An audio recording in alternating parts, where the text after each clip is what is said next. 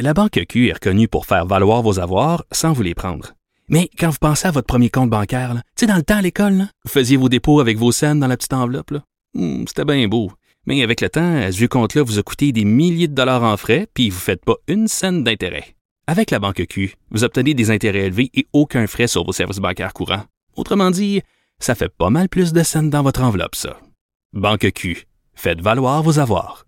Visitez banqueq.ca pour en savoir plus. Pendant que votre attention est centrée sur vos urgences du matin, vos réunions d'affaires du midi, votre retour à la maison ou votre emploi du soir, celle de Desjardins Entreprises est centrée sur plus de 400 000 entreprises à toute heure du jour. Grâce à notre connaissance des secteurs d'activité et à notre accompagnement spécialisé, nous aidons les entrepreneurs à relever chaque défi pour qu'ils puissent rester centrés sur ce qui compte, le développement de leur entreprise. Il connaît tous les dessous de la politique. Chef du bureau d'enquête de l'Assemblée nationale. Antoine Robitaille. Là-haut sur la colline. Là-haut sur la colline. Cube Radio. Bon mardi à tous. Aujourd'hui à l'émission, l'édifice de l'ancien hôpital Royal Victoria à Montréal sera cédé aujourd'hui par le projet de loi 219 à l'Université McGill. Sur ce sujet, deux entrevues. D'abord, euh, Jennifer Macaron du Parti libéral, députée de Westmount-Saint-Louis, qui nous explique pourquoi c'est selon elle une bonne chose. Elle se réjouit de l'appui du gouvernement de la coalition Avenir Québec dans cette affaire. Ensuite, Pascal Bérubé du Parti québécois critique ce geste qui contribuera, selon lui, à l'anglicisation de Montréal. Mais d'abord, mais d'abord, c'est l'heure de notre rencontre quotidienne avec Rémi Nadeau. Cube Radio. Les rencontres de l'heure. Rémi Nadeau et Antoine Robitaille. La rencontre Nadeau-Robitaille. Eh, bonjour Rémi Nadeau. Bonjour Antoine. Chef de bureau parlementaire à l'Assemblée nationale pour le journal et le journal. Encore une grosse journée à l'Assemblée nationale et il y a une leçon là, que le premier ministre doit tirer de ce qui vient de se passer encore. Encore. Parce qu'il s'est fait prendre à quelques reprises à trop s'avancer euh, sur certains éléments. Puis après ça, il nous dit Ah, j'aurais pas dû dire. Bon, comme par exemple, récemment, il avait parlé euh, du fait qu'il faudrait 80% de jeunes vaccinés chez les 5 à 11 ans pour Oui. qu'on puisse enfin lever la plupart des mesures sanitaires. Puis là, la semaine d'après, il a été questionné là-dessus, puis il a dit ah, j'ai oui, j'ai dit 80, mais j'aurais pas dû dire ça parce que bon, il voulait plus mettre de pression sur les parents, puis là, dans le fond, il dit on, on peut quand même lever la plupart des mesures sanitaires. Qui ont raison d'avoir peur. Même si bizarre, on se rend pas jusque. Oui, effectivement. Alors là, encore une fois, lui était présent au Club Med, euh, qu'on appelait le massif de Ouais. à Petite-Rivière-Saint-François dans Charlevoix, pour l'inauguration du Club Med. Et il s'est fait poser la question euh, sur les rassemblements qui seront permis à Noël éventuellement. Puis c'est vrai, bon, il a parlé de 20 à 25 personnes, c'est son souhait, mais après ça, il a dit, bon, euh, c'est Dr Arruda qui devra euh, trancher, puis le, le gouvernement et Dr Arruda vont faire une annonce normalement le 6 décembre pour qu'on puisse un petit peu se préparer un minimum d'avance. Euh, puis, Dr Arruda avait l'air plutôt tiède, hein, parce que là, lui, il s'était fait poser la question aussi, le directeur national de la santé publique, et il avait l'air euh, plutôt réticent parce que, bon, il y a l'apparition du nouveau variant, puis tout ça. Alors, François Legault, euh, aujourd'hui, s'est fait ben, il s'est fait reprocher par les partis d'opposition d'avoir semé la confusion en, mettant un chiffre qui peut-être ne se concrétisera pas. Donc, il risque de reculer encore une fois. Et euh, donc, il s'est fait questionner là-dessus. Est-ce que vous n'avez pas semé la confusion? On va écouter ce qu'il avait à dire. On m'a demandé, euh, vous, est-ce que vous pensez qu'il faudrait assouplir le nombre de personnes dans les maisons? J'ai dit que moi, j'étais ouvert à ça, mais que je me fierais à la santé publique. Si on peut plus dire ce qu'on pense, là, on a un problème. Mais ça peut pas amener de la confusion dans la population si au jour de Noël, il y a des gens qui ont juste entendu cette réplique-là. là. Ben, j'ai dit que je souhaitais, mais que je respecterais la décision du directeur de la santé publique nationale. Hein, Rémi, si on peut plus dire ce qu'on pense. Quelques observations là-dessus. Euh, Moi, euh, j'aime bien que les politiciens ne soient pas langue de bois.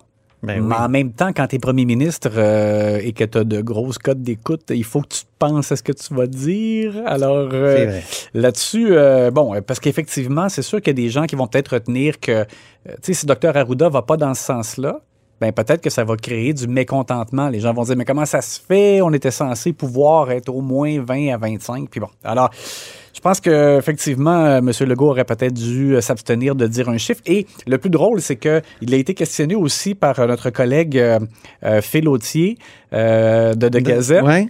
Et M. Legault a dit J'aurais pas dû répondre. C'est un journaliste qui m'a posé la question. J'aurais pas dû répondre. Euh, il a dit euh, Bon, on apprend encore tous les jours. Puis le Phil a dit Oui, mais quand même, là, vous êtes ici depuis des années. Vous devez vous attendre à ce genre de questions-là. Puis M. Legault a dit Oui, mais on. Malgré les années d'expérience en politique, j'apprends encore tous les jours. Alors ça, ça m'a fait sourire. Euh, alors évidemment, le suspense va durer au moins jusqu'au 6 décembre pour savoir qu'est-ce qu'on pourra faire dans les maisons ou pas. Et c'est l'heure de l'analyse sportive de la période de questions, car il y en avait une aujourd'hui.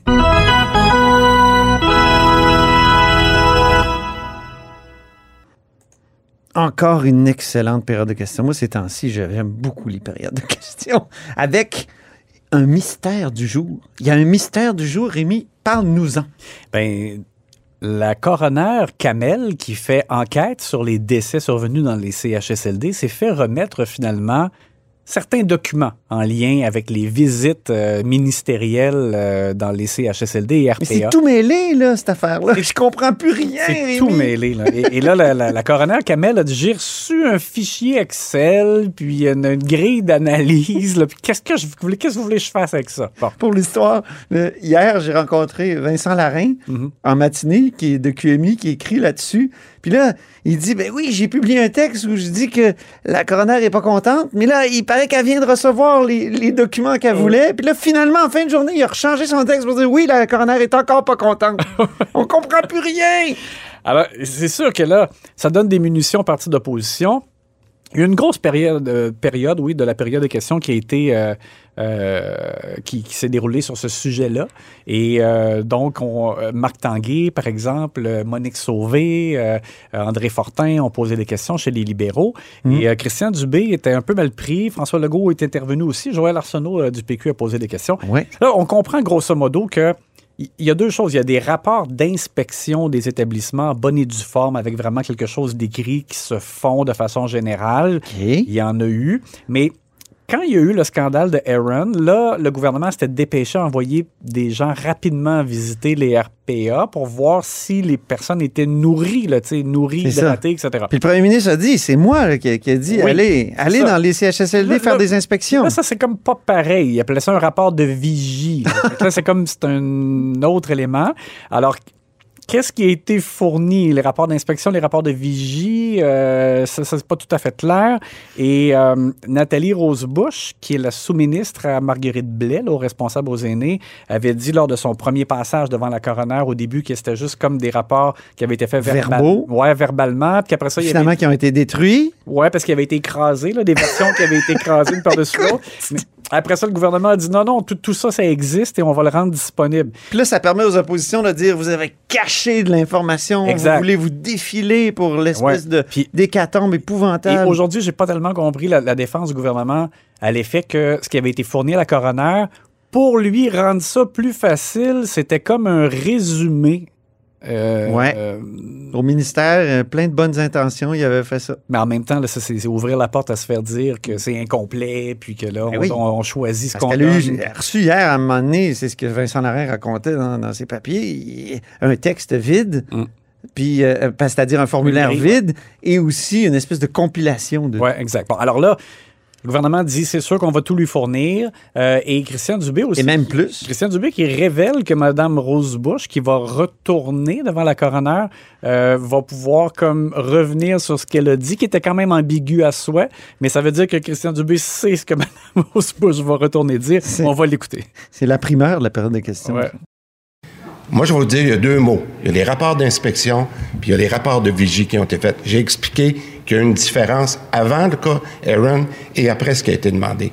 Quant à la question manuelle, ce que Mme Rosebush, puis je ne veux pas m'insérer dans ça, va revenir pour expliquer et rectifier certaines choses qui ont été dites pour justement replacer dans quel cas il y a eu des rapports de vigie qui étaient écrits et qui ont été déposés, mais aussi des indications verbales qui ont été données lorsqu'elle rencontrait les directeurs de CHSLD. C'est particulier que M. Dubé, euh, il l'avait dit d'ailleurs la semaine dernière qu'il voulait pas s'insérer, c'est drôle son mot, euh, mais là en même temps... Là, S'immiscer. Oui, exactement. Mais là, je veux dire, il est inséré, il l'est pas mal parce qu'il sait, il sait ce que Mme Rosebush va aller corriger euh, dans ses affirmations. Donc, c'est à tout le moins particulier. Mais bon, l'important, c'est que ultimement, on puisse euh, démêler, avoir un portrait plus clair encore pour que la coroner, évidemment, puisse arriver à des conclusions plus claires. Dans l'esprit d'un- d'une analyse sportive de la période de questions, il y a eu un gardien de but du jour qui a été immuable, tel un mur, tel un, je sais pas moi, un Carey Price dans ses, dans ses bons jours. Oui, alors Pierre Fitzgibbon, euh, qui sourit toujours un peu, euh, on, voit que lui, ça, ça le déstabilise pas tellement là, de se faire attaquer par les, les partis d'opposition. Puis Monsef Déragi. On dirait qu'il adore ça. Oui, hein, alors Monsef Déragi, lui, demande un mandat d'initiative, une commission parlementaire qui entendrait Pierre Fitzgibbon s'expliquer sur le fait qu'il y a des entreprises qui ont reçu de l'aide financière, jusqu'à 68 millions, en fait, d'argent qui ont été remis à des entreprises qui ne correspondaient pas aux critères des programmes d'aide prévus là, pour relancer l'économie post-pandémie. Et euh, M. Fitzgibbon avait bien expliqué la semaine dernière que c'est Investissement Québec qui avait demandé, dans le fond, que ces entreprises-là puissent recevoir des montants d'argent, même si elles ne correspondaient pas aux critères. Euh, bon, il a dit, c'est pas le ministre qui, a- qui a dit oui, oui ou non, ou qui a évalué lui-même les dossiers, etc. Alors, il se défend d'être intervenu politiquement. Et euh, Monsef Déragi tient à ce que la liste des entreprises soit dévoilée. Et je te dirais que spontanément, moi aussi, je me disais, on, on en aura le cœur net, là. C'est quoi les entreprises? Puis on verra si effectivement elles ont euh, euh, bénéficié de favoritisme ou euh, peu importe. Mais Pierre Fitzgibbon dit non, pas question, parce que euh, on se trouve à dévoiler des renseignements sur les- le profil des entreprises ou pourquoi elles ont demandé de l'aide ou de le- le- leur dossier d'affaires, etc. Puis il dit on fait jamais ça. Alors pas question, il a refusé net et voilà. Donc Pierre Fitzgibbon n'a pas l'intention de bouger là-dessus. Et information intéressante que M. Fitzgibbon a ajoutée, Rémi, le commissaire à l'éthique, commissaire au lobbyisme ont accès à l'information, a-t-il dit. Moi, j'ai compris qu'ils avaient accès à la liste. Oui. En tout cas. En effet, et euh, bon, alors nous, on la voit pas sous nos yeux, mais euh, je c'est Mais pourquoi pas la donner à la VJ? Je comprends pas. Je, je sais pas, mais si, en tout cas, si d'aventure il devait y avoir problématique, en tout cas, j'imagine que les, euh, les officiers euh, le relèveraient. Il y a eu un retour au jeu marqué aujourd'hui d'un joueur qui a été sur le banc et je dirais même dans le vestiaire depuis longtemps. Qui est-il? Gaétan Barrette, alors, toute première question posée par Gaétan Barrette. Depuis? Depuis le, ben, le, Le début. le début de la session, euh, d'automne. Ouais. Et euh, alors, c'est particulier parce que Dominique Andelade, il faut le rappeler, elle lui a retiré ses responsabilités de porte-parole. euh, en guise de réprimande, là, euh, après qu'il soit intervenu publiquement très fortement là, sur des dossiers santé, alors que c'était pas lui qui, qui est porte-parole en santé. Mais vraiment, moi, je conclus qu'il y a eu une entente entre Dominique Anglade et Gaétan Barrette parce que il- lorsqu'il a annoncé qu'il ne solliciterait pas un nouveau mandat à la prochaine élection, il a tenu une conférence de presse, il a défendu son bilan. Dominique Anglade était à ses côtés. Oui. J'ai vraiment senti que Dr Barrett était content d'avoir eu l'appui du parti pour un peu comme laver euh, sa réputation de, de- de ministre de la Santé, euh, qui avait été mis beaucoup à mal, là, la réforme Barrett, etc. Alors là, je, sens donc qu'il y a comme une espèce de d'entente euh, qui fait en sorte que euh, on sent que M. Barrett n'a pas l'intention de tirer dans la chaloupe euh, libérale, même s'il aurait pu être déçu de la façon dont les choses se sont déroulées. Un certain réchauffement. hein? Oui, un, Hein? ré- un réchauffement climatique Ouais, un euh, réchauffement, libéral. oui, c'est ça. Alors, on lui a donné la... la- Depuis la- le départ de Marie Montpetit, d'ailleurs. Ouais, ben, On alors- dirait que ça a permis à Dominique Anglade de régler deux cas. Marois Risky, duquel, de laquelle elle s'est pas mal rapprochée. Mm. Puis Gaétan Barrette, qui est, qui est pacifié, qui est comme euh, une bombe euh, désamorcée. Oui, puis bon, il y a eu l'occasion de poser une question et Dr Barrett est très efficace à la période de questions et on, on le sait, euh, des, des gens au gouvernement l'ont dit ouvertement récemment, il est même un peu craint. On- souvent, on se dit, lui, il peut nous faire mal paraître. Alors, euh, donc, pour le clan libéral, c'est une bonne nouvelle qui est ce réchauffement là, euh, entre la chef et le, le Dr Barrett. Tu parles de la chef en terminant. Elle n'était pas là aujourd'hui, donc le capitaine de l'équipe qui n'était pas à la période de questions. Oui, j'avais, j'ai trouvé ça particulier, sauf que j'ai quand même bien compris. Écoute, évidemment, le congrès euh, libéral du week-end dernier, ça a forcé une grande préparation pour Dominique Anglade et son équipe. Euh, ils ont eu beaucoup de travail à faire là-dessus. C'est un week-end très intense et Hier, lundi, elle a donné une douzaine d'entrevues aussi pour défendre le fait que non, on n'est pas Québec solidaire, puis bon, la, la, pertinence du virage qui est effectué, puis le pourquoi, le comment, dans beaucoup de médias électroniques. Alors, euh, et aussi, elle s'est rendue, elle aussi, elle s'est rendue au Club Med, parce que comme ancienne ministre de l'économie, elle avait oui. travaillé sur ce dossier-là. Et elle a été contente de voir qu'elle avait été invitée. Elle a décidé de rester au spa finalement. Elle, Alors, elle, elle, est allée. Euh, pour se reposer. Elle, elle, est allée pour l'annonce. Elle était contente de ça. Mais sauf que là, évidemment, c'est sûr que tout ça, ça a été très fatigant. Et même ouais. pour l'entourage, il y a quelqu'un à qui j'ai parlé euh, en début d'après-midi qui me disait sérieusement, je m'en vais me coucher. Ils, sont, ils étaient vraiment brûlés beaucoup. Alors voilà, c'est tout simplement ça. Petit repos pour Mme Anglade. Ah ils sont tous là. crevés euh, de tout ça. Elle sera là mercredi. Merci Rémi Nadeau. On se reparle demain. À demain.